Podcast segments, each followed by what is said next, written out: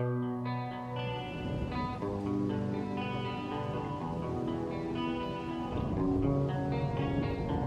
will not be pushed, filed, stamped, indexed, briefed, debriefed, or numbered. My life is my own.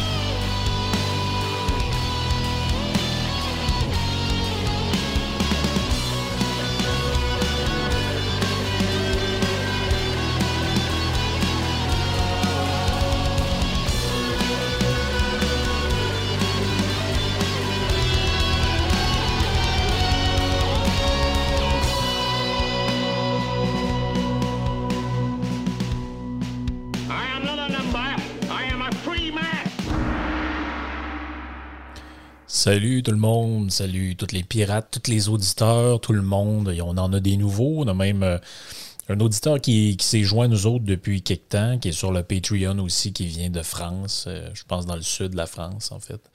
Euh, ben, tout le monde est le bienvenu. hein. Je sais que des fois, peut-être mon accent québécois en plus qui vient du, du lac Saint-Jean, de la grande région du Saguenay-Lac-Saint-Jean, ça peut peut-être euh, en, rebuter quelques-uns, malgré que j'essaie quand même de faire des efforts pour euh, que ça paraisse pas toujours. C'est souvent un échec, mais qu'est-ce que vous voulez? C'est, euh, comme ça. Faut, apparemment, il faut être fier de ses origines. Donc, c'est ça, la famille s'agrandit. Il y a de plus en plus de gens sur Patreon. Le nouveau feature, peut-être, dont je voudrais vous parler aujourd'hui, c'est YouTube. Dans le fond, comme maintenant, je suis pas mal en partenariat tout le temps avec Yann Sénéchal dans les trucs qu'on fait, autant son Patreon que le mien, le podcast de Yann et Frank.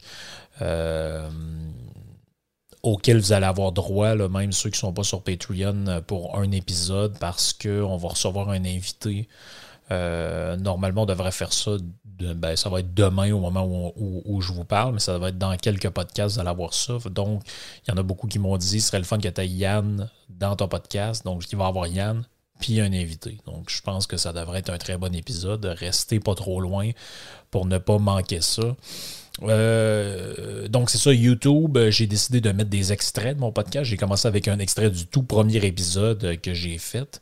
Euh, ça, été quand même surpris de voir que ça n'avait pas vraiment pris une ride. Euh, on voit que je ne m'exprime pas tout à fait de la même manière que je le fais aujourd'hui. Ça me faisait un peu drôle de me réentendre. Mais euh, je trouve que ça a pas. c'est- En fait, le propos que je tenais à ce moment-là, je le tiendrai encore aujourd'hui sans, problème, même, même si ça fait plus de deux ans. euh, Quand même, le temps passe vite. J'espère qu'il passe vite pour vous autres aussi. En plus, c'est un propos qui fitait quand même un peu avec le contexte actuel, bien que c'était quand même pas mal pré-pandémie, tout ça. Euh, donc, c'est ça. Je vous demande euh, si c'est possible pour vous, si vous êtes des consommateurs de YouTube, d'aller vous abonner à la chaîne. Je vais mettre encore le lien dans la description du podcast. Euh, puis même si du contenu que vous avez déjà euh, écouté, ben, ça vous permet maintenant d'aller voir tout le reste. Le podcast qu'on fait aussi. En fait, j'ai l'impression que je fais 2000 podcasts par semaine, mais c'est un peu ça aussi. Maintenant, je, je fais ça à temps plein, donc j'ai plus de temps pour ça. Donc, le, podcast qu'on fait avec Vincent Gelozo et Yann aussi, donc dans le fond, le podcast Le Trio économique, vous, vous l'avez sur les plateformes de podcast, mais vous l'avez aussi euh, sur YouTube euh, en vidéo. J'essaie de faire un peu de montage pour qu'on voit l'écran. euh, des fois, Vincent parle d'un livre, je le fais apparaître à l'écran. Yann parle d'une autre affaire, moi je parle d'un autre truc. J'essaie de faire apparaître les personnes, les livres, les trucs à, l'écran. Des fois, quelques extraits vidéo, malgré que j'essaie de pas trop le faire parce que c'est très long. C'est- En fait, une courbe un peu d'apprentissage. Pour moi, le montage vidéo, c'est excessivement long, excessivement, euh, jusqu'à une, une certaine limite, je vous dirais, pénible. Donc, euh, je, je- j'essaie de m'en tenir quand même à ce qui est efficace, puis au strict, euh, au strict minimum. Sinon, ça prend une semaine de monter euh, un Christy podcast. là. donc, il faut, faut, faut que ça ait un sens. Euh, L'autre affaire que je voulais vous dire, c'est que, comme je l'ai dit l'autre fois, puis c'est une conclusion à laquelle j'en suis venu, euh, écoutez, c'est simple, je peux presque plus parler de musique. Après, Je pourrais, vous raconter des anecdotes euh, de, de, de de musique. Comme là, je suis en train de lire la biographie de Jimi Hendrix, qu'il faut absolument que je finisse, justement. Et puis, à un moment donné, euh, dans le livre, le, biographe raconte que bon, il y, a, il y a des musiciens qui étaient avec Hendrix, sont en tournée, je ne sais pas trop où, en Californie, puis euh, le, musicien, je me souviens plus si c'est le drummer ou le, bassiste, mais il disait à Hendrix, il dit Hey, il dit euh, T'as volé des trucs dans, ma, dans, mon sac. Hendrix il dit Ben non, j'ai rien volé. Il dit Je sais que c'est toi, euh, les autres me l'ont dit, ou en tout cas, bref, il, chante une patente. Et là, euh, Hendrix il répond en souriant, il dit Écoute, j'ai jamais rien volé de ma vie, sauf la blonde des gens que je connais, sauf la copine des gens que je connais. Et puis là, le gars, il pète un câble parce qu'il est sûr que Hendrix, dans le fond, est en train de dire Non, j'ai rien volé dans ton sac, mais par contre, j'ai sauté ta, femme ou ta blonde. Puis euh, là, euh, le gars est tellement fâché qu'il prend la guitare d'Hendrix puis il la lance par la fenêtre. le genre de petit bus de tournée qu'ils ont. Donc là, euh, en fait, euh, c'est totalement le bordel parce qu'ils sont plus capables de faire la tournée parce que là, ils sont dans un, coin où, à l'époque, il n'y a pas de magasin de musique à tous les coins de rue. Euh, ils ne savent pas trop comment faire. en plus, Hendrix joue de la guitare un peu à l'envers à cause qu'il est gaucher. Puis à l'époque, c'est plus compliqué. donc, en fait, c'est le, le, bordel est complètement pogné dans le groupe. bref, c'est tout plein d'anecdotes comme ça que sont intéressantes dans, l'histoire de la musique. Par contre, moi, j'aime ça accompagner ça d'audio et de faire entendre des choses, mais ça devient de plus en plus pas possible de le faire. Même la musique d'entrée de mon podcast qui m'a été composée par Rising at Fall, je me dis, je ne sais même pas ce qui va arriver avec ça. À un moment donné, vont-tu me dire que je n'ai même pas le droit de faire jouer ça? On avait mis dans une vidéo, euh, euh, moi Yann, sur, euh, YouTube, une vidéo, je me souviens même plus de quoi exactement, puis il y avait de la musique qui jouait dedans, même de la musique libre de droit la Christine musique classique, genre euh, euh, la marche funèbre de Chopin. Puis euh, sur Facebook, ils nous flaguaient pour des droits d'auteur. Ah non, les big techs sont en train de complètement l'échapper. Je ne sais pas ce qu'ils ont dans le derrière. je ne sais pas c'est quoi leur problème. Des histoires tout le temps de droits d'auteur. Puis là, tu utilises une image. Ouais, mais là, est-ce que tu détiens les droits de. Moi, je, moi, je m'ennuie vraiment de l'Internet avant que les Christy de Boomer puis les gens qui veulent tout contrôler arrivent là-dessus. On était bien, on pouvait faire ce qu'on voulait. Bon, il y avait des débordements, il y en a qui montraient le graine euh, sur chat roulette puis ce genre de trucs-là. Ça, j'en conviens, mais en même temps, si, tu veux pas en consommer, tu n'as juste pas d'en consommer de ce genre de patente-là. Mais maintenant, c'est comme si euh, le peu de liberté qu'on a dans la vie réelle est en train de, de, de migrer vers le, le, vers le web. Je trouve ça. Euh, bref, c'était mon petit coup de gueule. Je trouve ça, je trouve ça vraiment insupportable. c'est pour ça qu'on se réfugie vers des, des, plateformes comme Patreon, parce que dans pas long, on va sûrement essayer de censurer aussi notre langage sur Internet. Donc, euh, Patreon, en ayant des RSS sécurisés, puis personne n'est trop au courant de ce qu'il y a là-dessus. Euh, ça, ça, ça, vous permet, dans le fond, d'avoir de, une version de moi-même un peu différente, on va dire ça comme ça.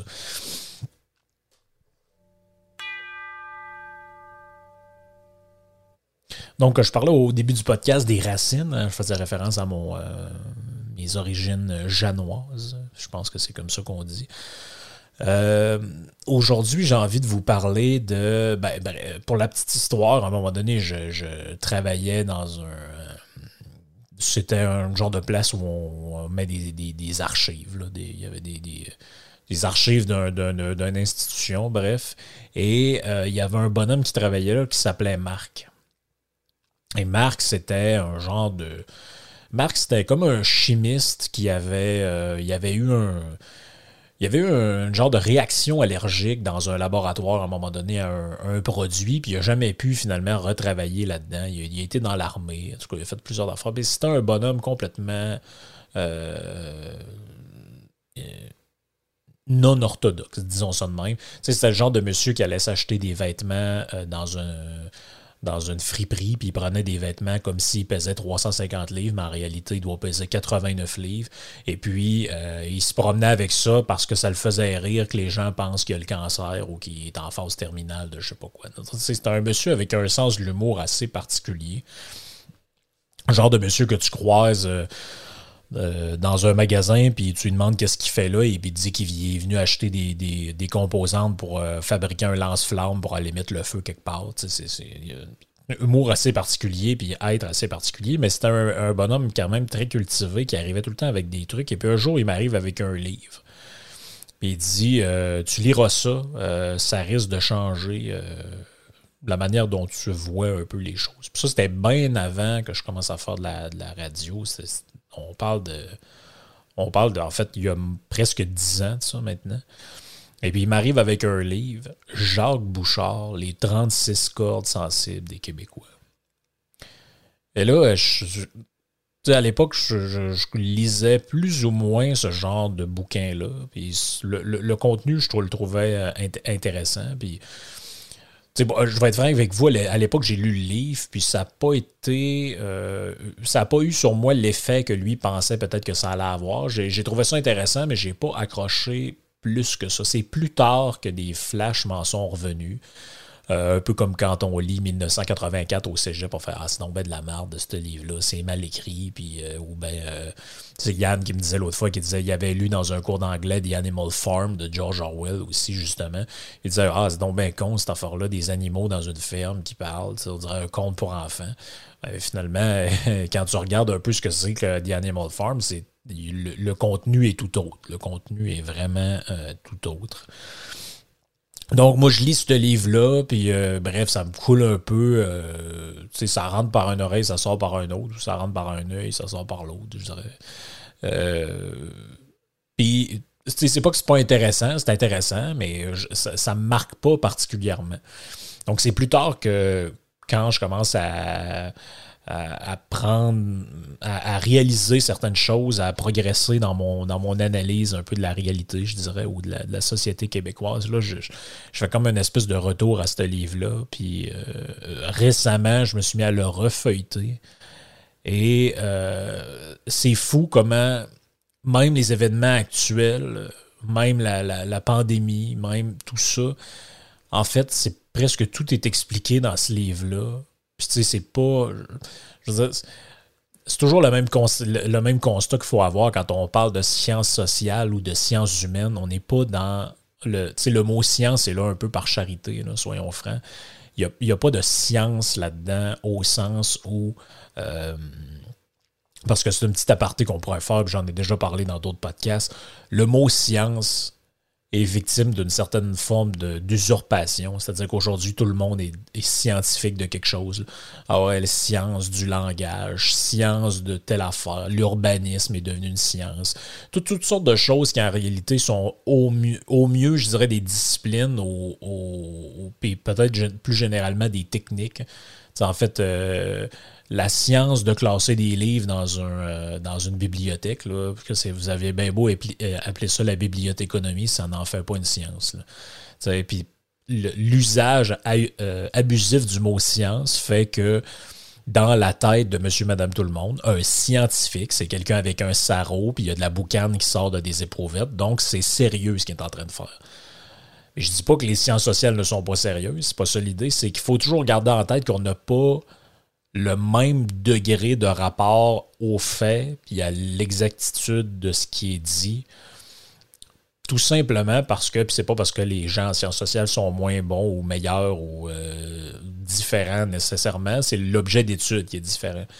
C'est-à-dire que étudier la société humaine, ou la collectivité québécoise, c'est pas pareil que prendre un microscope et euh, regarder euh, des, atomes euh, rentrer en collision ou je sais pas quoi ou étudier euh, le mode de reproduction d'une grenouille. Il y a des choses très précises en science où on peut se rapprocher. Je pense pas que la vérité existe, ni je pense pas que je pense que c'est des, catégories qui sont dépassées. Euh, euh, en fait, l'humain arrive jamais à une certaine. On n'arrive jamais à une vérité définitive, mais on progresse vers. C'est un idéal, en fait. On, on espère s'en rapprocher. Mais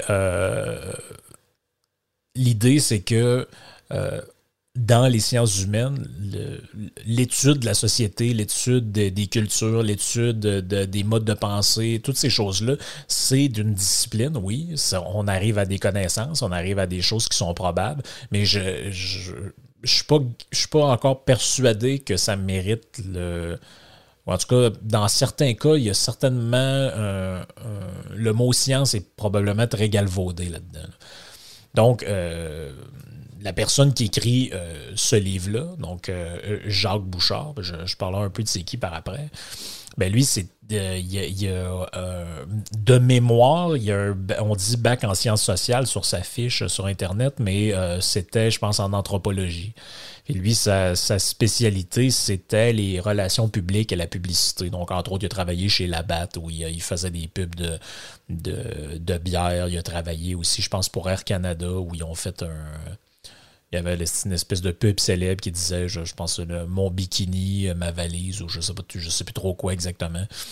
Euh, donc, c'est un gars qui, a travaillé dans les relations publiques. Donc, ça en fait quelqu'un qui, qui connaît probablement l'être humain, euh, ou disons le, la, société québécoise d'un point de vue qu'aujourd'hui on, appelle. Ben, justement, c'est un exemple de ce que je disais ailleurs. Aujourd'hui, si vous regardez à l'université ce que c'est que lui faisait, on appelle ça la science de la consommation.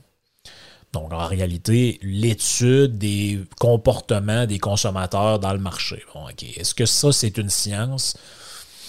C'est une discipline, ça c'est certain. C'est un champ de connaissances. On peut sans doute arriver à, à des connaissances quand même assez plausibles. On peut sans doute arriver à quelque chose qui se tient. Par contre, je suis pas je, suis pas convaincu qu'on parle de science à proprement parler. Je pense qu'on est plus dans la sociologie. Je pense qu'on est plus dans euh, c'est trop, ça, c'est le genre de discipline qui fait intervenir trop de sciences euh, différentes qui nécessitent la maîtrise. par exemple, pour pour comprendre le comportement des consommateurs, ça nécessite une, compréhension assez poussée de la psychologie humaine, de l'économie. Et euh, je ne pense pas que quelqu'un qui a des études en anthropologie ou en sociologie maîtrise ces, catégories-là, c'est ce savoir-là. Donc, je pense pas que on arrive à un degré. Euh, je ne pense pas qu'on peut qualifier ça d'études scientifiques. Bon, ceci étant dit, ça n'empêche pas le livre d'être très intéressant. Donc, on garde en tête que c'est pas, je veux dire, euh, il n'est pas en train d'étudier, comme je disais, le, une protéine de l'œil ou la, reproduction des grenouilles. Il étudie la société québécoise, le, Québécois, comment il est. Donc, on, vous allez voir qu'il y, a quelque chose, il y a des choses qui, semblent très vraies là-dedans, mais il y en a d'autres que c'est sûr que c'est à prendre avec un grain de sel. Donc, Jacques Bouchard, c'est qui? Euh, né à Montréal le 29 août 1930. Euh, décédé il y a euh, une quinzaine d'années, le 29 mai 2006. Donc, il est considéré un peu comme le fondateur de la publicité au Québec. Euh, il est connu pour avoir fondé et dirigé l'agence BCP. Et son principal fait d'armes, c'est ce dont on parle aujourd'hui, connu pour avoir publié en 1978 le livre Les 36 cordes sensibles des Québécois. Donc, euh, comme je l'ai dit, euh, il obtient un baccalauréat en sciences sociales à l'Université de Montréal. Euh, il va devenir traducteur aussi pour Steinberg, donc les épiceries à l'époque. Je, me souviens plus ont d'autres types de, de, commerces, mais bref, Steinberg, la, grosse chaîne de l'époque est un, comme un genre de Target de l'époque, si on veut. en 1963, il va être, c'est là qu'il devient directeur des relations publiques pour Labatt. Euh, il, va, il va faire aussi plusieurs trucs euh, assez différents là, et il va, euh, vers la fin des années 60, devenir membre du Parti libéral de pierre Elliott Trudeau et c'est là qu'il va préparer pour lui des campagnes publicitaires pour les, pour les, les, élections. Donc, c'est quelqu'un qui, qui, baigne dans l'entreprise, qui baigne dans la politique, qui a des études de sciences sociales. Donc, on voit que c'est quelqu'un qui a touché quand même à pas mal de, trucs différents. Et euh, justement, dans ce livre-là, il va essayer de se servir un peu de son expérience, puis de tout son passage dans, où il étudiait un peu le, profil des électeurs, le profil euh, des consommateurs, le profil des Québécois en général, pour essayer justement de, codifier les valeurs ou les normes ou les, euh, les éléments qui définiraient ce que c'est que les Québécois. Et même quelques mois avant de mourir, en 2006, il va publier une nouvelle version du livre que j'ai pas lu. Euh, c'est dans ma liste. Un jour, je vais la lire, puis je ferai peut-être quelque chose là-dessus pour donner une suite à ça, qui s'appelle Les nouvelles cordes sensibles des Québécois. Donc, ça se veut une version un peu euh, réactualisée. Donc, il, commence le livre en disant, par définition, le consommateur québécois est québécois. Et qu'est-ce que ça veut dire? Ça veut dire un être qui a six racines vitales et 36 cordes sensibles. Donc, ces racines-là, on va voir un peu euh, ce que c'est, mais il dit, euh, comme je vais le suggérer, ces six racines correspondent à six projets collectifs euh, que le Québécois peut entreprendre à volonté. Et il dit euh, Nos ethnologues euh, se donnent un mal fou à essayer de cataloguer la société québécoise dans des modèles classiques. Il dit On essaie de rentrer ça dans, Weber, dans Lévi Brûle, dans Marcel Rioux, dans les trucs de, de etc., etc. Mais il dit En fait, on passe à côté de quelque chose parce que la société québécoise est une société très, très particulière parce qu'elle a de multiples racines il dit, par exemple, le Québécois, c'est un être fondamentalement paradoxal. Ben, il dit, pourquoi paradoxal? Ben, il dit, c'est quelqu'un qui se met en joyeux calvaire. C'est quelqu'un qui fait des révolutions, mais qui les veut tranquilles. C'est quelqu'un qui vote bleu à Québec, mais rouge à Ottawa. Et il dit, à un certain moment même de son histoire, c'était la place probablement la plus, pieuse en Amérique du Nord et celle qui, qui fournissait le plus de missionnaires pour euh, les, euh, les missions catholiques, mais en même temps le plus blasphémateur et le plus sacreur du monde. Donc, il, dit, c'est dans notre nature d'être des êtres euh, paradoxales. Donc, c'est quoi les fameuses racines culturelles? Ils disent, en fait, c'est notre patrimoine culturel et génétique. Donc, il y a, il y a hum, six souches différentes, comme je l'ai dit. La première, c'est la souche terrienne il dit en fait c'est assez simple, puis faites la réflexion à vous, faites-la à vous-même. Donc euh, il dit en fait dans chaque famille québécoise, canadienne, française, euh, vous n'avez pas besoin de remonter très haut avant de trouver un agriculteur. Donc ben j'ai fait le test par rapport à moi-même. Euh, mon grand-père est élevé sur une ferme. Donc lui et surtout son père c'était des agriculteurs. j'ai pensé à ma blonde, ben ma blonde, son grand-père maternelle a été élevée sur une ferme. Donc, c'est. Faites le, faites le, faites l'exercice vous-même. Euh, à part peut-être ceux qui nous écoutent qui sont arrivés euh, via l'immigration par leurs parents dans les années 70 ou 80, mais les gens qui sont issus, je dirais, du, terroir canadien-français, vous avez probablement tous, quelque part, si ce n'est pas vos grands-parents, c'est peut-être même vous-même d'ailleurs. Je pense notamment à Christian qui écoute le, podcast, qui est agriculteur. Mais euh, vous avez presque tous dans votre entourage proche, dans vos ancêtres, dans vos parents, grands-parents, arrière-grands-parents, il y a un cultivateur quelque part. Euh, arrangez ça comme vous voulez. C'est même c'est Duplessis qui disait à l'époque, dans chaque famille canadienne française, il y aura toujours un cultivateur. Bon, ben, ça sera peut-être plus vrai dans 30 ans, mais ça l'est probablement encore aujourd'hui. Euh, donc, ça, c'est la souche terrienne. Donc, euh, en réalité, qu'est-ce que ça veut dire? Ça veut dire que le, Québécois moyen n'est pas issu de l'aristocratie, n'est pas issu de la grande bourgeoisie, n'est pas issu de la noblesse européenne, de tout ce que vous voulez. Non, non, on est issu de euh, vraiment de la terre. En fait, le, Canadien français, le Canada français, c'est un, il y a des, racines terriennes très profondes. Le deuxième, c'est l'état de minorité. Puis je vais, je vais mentionner les autres, puis je vais revenir à lui parce que je le trouve euh, assez important. Donc la minorité euh, canadienne, euh, la minorité francophone en Amérique du Nord. Deuxième racine. La troisième racine, c'est notre racine nord-américaine, c'est-à-dire qu'on géographiquement, on est des nord-américains, donc les grands espaces, le plein air, euh, la forêt, euh, ce genre de choses-là. Euh, quatrième, de religion catholique.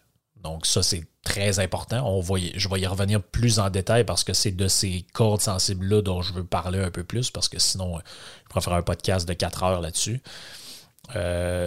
d'origine latine, cinquième, qui a un peu un lien avec le, français, mais c'est pas, pas directement ça non plus, donc d'origine latine pour les cultures, donc européennes. Et F, euh, dernier point, c'est-à-dire sixième point, pas F, qu'est-ce que je raconte? F, c'est que c'est dans le livre, c'était le point F, mais c'est la sixième racine, d'ascendance française. Donc, de, dans le large généalogique, ben, il n'y a pratiquement aucun euh, Canadien français qui n'a pas d'ancêtre français. Il y en a. Eh, dites-moi pas, moi, mes parents sont arrivés ici, puis c'était des Italiens, puis tout. Ouais, OK, fine. Mais dans la très grande majorité est d'ascendance française. Donc, ça, c'est les six racines euh, qui qui définissent un peu ce qu'on est comme collectivité. Après, qu'est-ce que ça vaut? Bon, on voit qu'il y en a qui sont plus évidents que d'autres. Moi, le latin, je, un peu moins sûr de ça, mais c'est sûr et certain que la souche terrienne, ça, c'est très important. Et l'état de minorité, c'est sûr que ça l'est aussi. D'ailleurs, justement, l'état de minorité, il fait référence dans son livre à un autre auteur, en fait, une autre auteur qui parle de ce que c'est que la psychologie de la minorité, puis vous allez voir un peu à quoi ça correspond. Vous allez voir que les points qui sont soulevés correspondent assez étrangement ou assez, euh, assez précisément à ce qu'on est. Donc, le premier point, c'est la minorité réagit spontanément contre le conquérant ou colonisateur pour sauver sa propre identité vis-à-vis de l'autre. Le nous, l'autre. On voit le lien quand même. Euh, cette réaction, deuxième point, se défend euh, cette réaction de défense, deuxième point, prend d'abord la forme d'une négation, d'un rejet du système de valeurs de l'autre et d'une retraite sur soi. Donc ça, je pense que c'est très important. Juste ce point-là décrit quand même assez bien la réaction, euh, par exemple, par rapport aux Anglais, par rapport à euh, comment le, Québec est une société distincte par rapport aux autres, etc. Euh, troisième point, le conquis ou le colonisé. Donc, ça, c'est un langage quand même qui date, mais mettez ça dans, vos mots d'aujourd'hui. Donc, le groupe qui est en état de minorité euh, tend à surévaluer ce qu'il distingue de l'autre et ce dans quoi il est cantonné par force. Il devient le missionnaire de ses éléments, de sa situation. Et ça, c'est vraiment génial, là, comment c'est écrit. Il tend à surévaluer ce qui le distingue de l'autre et ce dans quoi il est cantonné par force. C'est-à-dire, ben, en réalité, euh, deux points ce que je viens de vous lire. On est carrément dans ça, c'est-à-dire que ça décrit très bien, très, très bien la mentalité. Ah, mais nous, c'est pas comme ça. On, récemment, on, le voit un peu, il y avait quand même un bon article là-dessus qui s'appelait Le mythe du gentil Québec. Mais c'est un peu ça, c'est que on, euh, par exemple, on, se distingue des États-Unis et du Canada anglais. Donc, l'autre bord, ils ont maltraité. Euh, l'autre bord, ils sont pas fins. ils ont euh, mis des Noirs en esclavage, ils ont maltraité des gens, ils ont, fait ci, ils ont fait ça. Mais nous, ici, euh, tout était correct. Puis on dansait autour d'un feu avec les Premières Nations qui étaient là. Puis ils ont toujours été dans l'amour, la joie et l'allégresse. Bon, ouais. Et c'est peut-être pas tout à fait comme ça que ça s'est passé. Mais ça, c'est une une, caractéristique quand même assez euh, flagrante euh, de notre différence ou de notre état de minorité dont je viens de parler. Quatrième point, le conquis ou le colonisé s'enferme dans une vision autoritaire du monde, ce qui constitue un système de protection. Faut-il vraiment que j'explique ce point-là ou ça vous semble quand même assez clair? il s'enferme dans une vision autoritaire du monde. On dirait que. je veux dire, que c'est moi qui ai écrit ces lignes-là en parlant de, des thèmes dont je parle d'habitude. J'avais un peu, oublié tout ça, mais en, en, le relisant pour vous autres, puis en, faisant un peu euh, une réflexion là-dessus, je me disais, Crime, ça a été écrit en 78, puis on dirait que ça décrit ce qui se passe aujourd'hui. Le système de protection. Ah là, toutes les. Si on fait le parallèle avec la pandémie, ah, tout, le, reste de la planète, tout d'un coup, n'existe plus. Ce qui est bon, c'est ce qu'on fait ici. Et ailleurs, c'est toutes des malades dans la tête. Ah, les imprudents au Texas, en Floride. Là, au début, tu dis, ouais, c'est juste le Texas, juste la Floride. Là, c'est pas mal rendu toute la boule. Ben là, on va chercher les quelques places qui font comme nous. Les autres, on va faire comme s'ils n'existaient pas. Et on va constituer une espèce de système auto-justificatoire. Dans le fond, ce qu'on fait, c'est bon, ce qu'on fait, c'est bon, voici pourquoi. Et toutes les autres n'existent plus. Donc ça, c'est une vision autoritaire et euh, refermée sur un système de protection. C'est carrément ça. Ben, c'est carrément le dôme. Euh, dernier point, toutes ces réactions, par leur influence sur la constitution de la personnalité, entraînent une inhibition de la créativité collective en faveur de la conservation de l'héritage du passé. Donc, autrement dit, le, conservatisme, mais pas au sens économique, au sens euh, social. Donc, le, côté du Québécois très euh, réfractaire au changement. Ah, mais c'était mieux avant, puis dans le temps, puis ci, puis ça. Mais ça, ça vient beaucoup de, ce point-là précis ça vient beaucoup de. Euh, ça vient beaucoup de, cette, euh, de, ce trait-là, de, de, cette racine-là minoritaire qui, comme l'auteur le, dit, ça entraîne une inhibition de la créativité collective, entre autres parce qu'on est enfermé dans cette, justement cette vision autoritaire-là du monde, et ça favorise une conservation du passé, dans le fond, tout qu'il soit bon ou pas bon. Et ça, ben, ça entraîne une certaine forme de, euh, de sclérose. Donc, je disais que je voulais vous parler des racines catholiques, donc dans le fond, qui est, euh, qui est une des six racines, que je la trouve intéressante, parce que là, chaque racine est déclinée en cordes. Ils appellent ça comme ça, les cordes sensibles. Donc, des points précis de la mentalité québécoise. La première, c'est l'anti-mercantilisme. Donc, mercantilisme, je ne rentrerai pas dans le détail de ce que ça veut dire techniquement, mais bref, si on veut le traduire dans nos mots d'aujourd'hui, c'est la haine de l'argent. C'est aussi simple que ça. Il dit là-dedans, à partir de la conquête, les activités économiques vont se limiter à l'exploitation agricole de subsistance et de petits commerces. L'historien français Edmond de Nevers résumera succinctement nos efforts économiques de 1763 à 1863. Deux points, il n'en eut pas. Et là, il cite la, Bible. Bienheureux les pauvres, car ils verront Dieu. Et ça, il y a un lien direct, puis ça explique pas tout, parce qu'ailleurs, il y a du catholicisme ailleurs dans le monde. Mais si on ajoute les. si on, on, on, additionne les différentes racines, on voit que ce point-là est vraiment typique de notre mentalité. Sais, ah, j'ai réussi, je veux pas que je m'achète trop de grosses voitures, faut que je la cache, sinon je vais me faire dire que je suis un voleur. Toute notre manière de pointer les gens qui euh, du doigt qui réussissent. Donc, il dit là-dedans, nous allons apprendre notre leçon par cœur et entretenir un certain mythe de la pauvreté au Québec. Les Anglais, vendeurs et marchands du temple, riches protestants, vont tous aller en enfer, et nous, nous irons au ciel. Et là, il cite plein d'affaires là-dedans, c'est très drôle. Hein. Il cite une lettre des euh, seigneurs et archevêques et évêques ecclésiastiques du Québec, écrite en 1894, où ils disent Encouragez plutôt les parents chrétiens à donner, à leurs, donner, euh, à donner leurs enfants à l'agriculture et à la colonisation, leur rappelant qu'en agissant ainsi, c'est les donner à la patrie, à la religion et à Dieu lui-même. Donc, il y a un moi j'ai déjà entendu ça dans ma famille, s'ils ont de l'argent, c'est qu'ils ont dû voler quelqu'un. C'est ça, c'est notre héritage. On a été euh, élevé là-dedans, on a été un peu programmé là-dedans. Donc, c'est euh, ça, que ça, ça que ça crée. Euh, il y a d'autres points excessivement intéressants là-dedans. J'essaie de défiler parce que le temps passe. On est déjà rendu à 35 minutes. Euh, donc, c'est ça, il y a plein de trucs euh, concrets qui sont amenés là-dessus pour expliquer ce point-là. La deuxième corde sensible de cette racine-là, je la trouve encore plus intéressante, c'est le mysticisme. Donc, il reprend un peu la, formule de Nietzsche qui disait euh, Dieu est mort, mais l'inverse, il dit au Québec, Dieu n'est pas mort.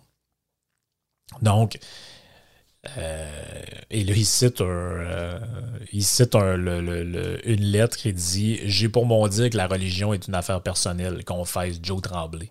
J'ai dit aux enfants, nous autres, on n'avait pas le choix. Chapelet, scapulaire, poche de camp, faux cou. Vous autres, faites ce que vous voulez. Blâmez-moi pas si on se retrouve tous chez le diable. Là, ma foi du Christ, on saura que c'était vrai. Donc, euh, l'appel au, saint, prie Saint-Antoine si t'as perdu quelque chose. Il y en a un dans ma famille qui arrête le sang. euh, tous ces genres de patentes-là, les remèdes de grand-mère, les si, toutes ces patentes-là, c'est directement relié à ce point-là que lui appelle le mysticisme, mais en fait, c'est directement relié euh, à, la, religion catholique. Il dit, il dit en fait là-dedans, il dit, nous, il dit tout le monde est mystique euh, d'une certaine manière au Québec. Il dit mystique au point que les Québécois, pendant des années, seront les plus grands exportateurs de missionnaires de la chrétienté, suivis de l'Irlande du Nord et des catholiques irlandais des États-Unis. Il dit euh, il n'y a pas un coin du monde où les nôtres n'aient essayé de convertir euh, ceux, qui, ceux, dans le fond, les Québécois qui vont à, à, l'extérieur. Il n'y en a pas un, qui a pas une place qui n'ont pas essayé d'aller convertir euh, les, gens au, bienfait du catholicisme. Ce qui est encore plus drôle parce qu'aujourd'hui, on se moque des endroits dans le monde qui sont très catholiques, mais en fait, c'est notre histoire. C'est carrément notre histoire. on rit de ça, ah ouais, aux États-Unis, une good with Rust, pas mal retardé mental. Ouais, c'est pas mal notre histoire aussi, ça. Donc, il, parle de toutes les, patentes qu'il y a eu au Québec, les pentecôtistes à pogner au Québec, euh, le, tiers ordre de je sais pas quoi avait 35 000 membres au Québec. Euh, l'occultisme et l'ésotérisme ont toujours été euh, très forts. les patentes de conversion. Euh, les chevaliers de l'ordre du Saint-Sépulcre, de je sais pas quoi, l'église de Scientologie, euh, qui donne des cours à 53 pièces de l'heure. Ça, c'était euh, dans le temps que lui écrit le livre. Imaginez comment ça doit coûter aujourd'hui. les bérets blancs.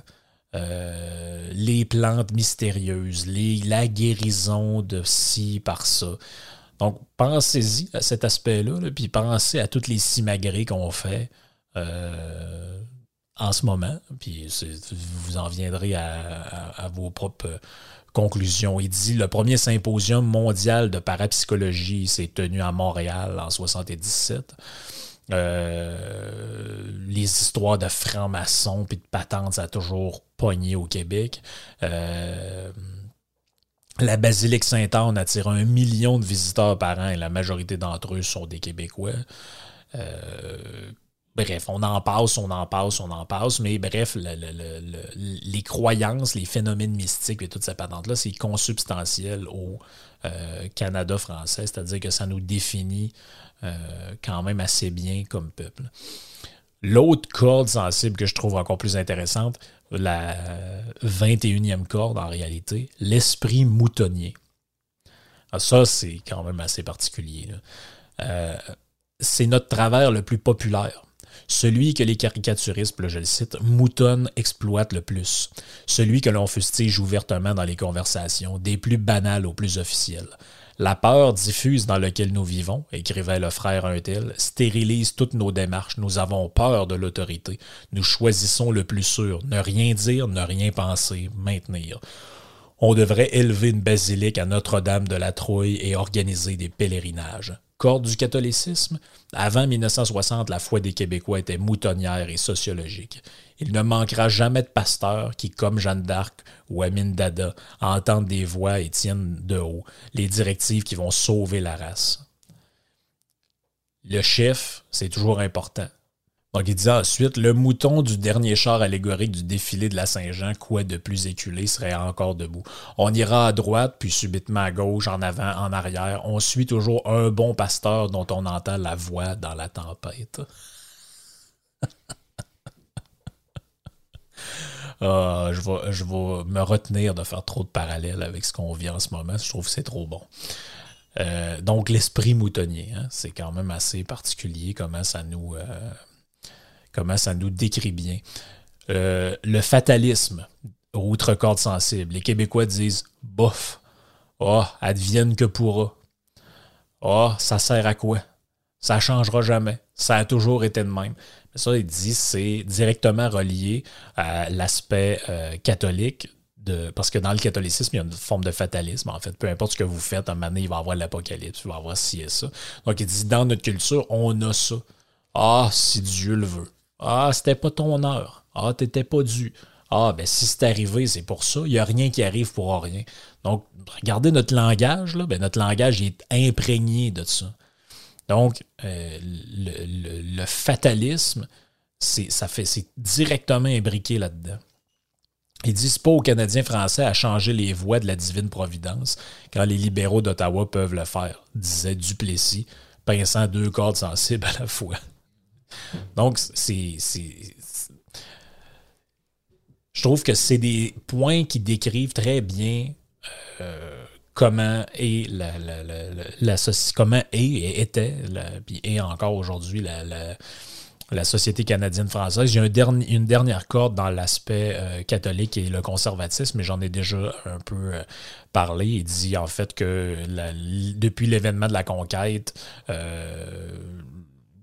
l'entrepreneur québécois, dans le fond, ou le Québécois comme tel, il, a toujours peur de tout perdre. Il a peur il est très, euh, il, est très peu fonceur, il a, peur du risque. On est des gens qui ont peur du risque, on est des gens qui, ont peur d'aller de l'avant avec certains projets, certaines affaires. On, on est très peu mobile, on n'a pas tendance à dire bon, ben gars, je vais partir, je vais m'en aller là-bas. On est très enraciné. Donc tous ces aspects-là sont décrits là-dedans. Mais comme je vous dis, c'est un livre qu'on en prend, on en laisse. Ça a été écrit en 1978. Donc, c'est sûr que ça a vieilli. Ça ne s'applique plus peut-être nécessairement à ce qu'on vit aujourd'hui. Mais quand même, je pense que ça, ça, ça, c'est susceptible de nous éclairer. Puis ça donne quand même un, bon son de cloche à beaucoup de à beaucoup de choses qu'on voit, qu'on entend. on a de la misère à mettre des mots là-dessus. On a de la misère à se dire, ouais, mais c'est pourquoi qu'on est de même, pourquoi on fait ça? Ben, on est de même à cause que c'est nos racines, à cause que c'est les choses qui nous définissent. Euh, j'espère que ça vous a donné peut-être envie d'aller voir ce que c'est que le livre. Euh, vous pouvez le trouver hein, sur. Euh, ça ne me gêne pas de le dire parce que le, monsieur est, décédé aussi. Si vous faites les 36 cordes sensibles, studylibre.fr, je pense c'est ça. Bref, vous allez, vous allez le trouver, mais sinon, c'est le genre de bouquin qui se trouve dans n'importe quel euh, dans n'importe quelle librairie livres usagés en une copie. Ça s'est vendu, je pense, dans le temps à 35 000 exemplaires. Donc, vous n'aurez pas de misère à en trouver si ça vous intéresse. Puis, ce petit podcast-là, ben, c'était rien qu'une introduction au livre. Je pense pas dans. Euh, je, voulais pas en faire le tour non plus parce que c'est carrément impossible, c'est trop long. Euh, puis, il y a trop de points quand même assez synthétiques qui, seraient, qui auraient été impossibles à couvrir dans un podcast de 45 minutes. Mais je pense que c'est. je, pense, je pense que ça vous en donne assez pour euh, explorer ce thème-là. Puis je pense que ça décrit pas mal euh, la société dans laquelle on vit. OK? Ciao tout le monde.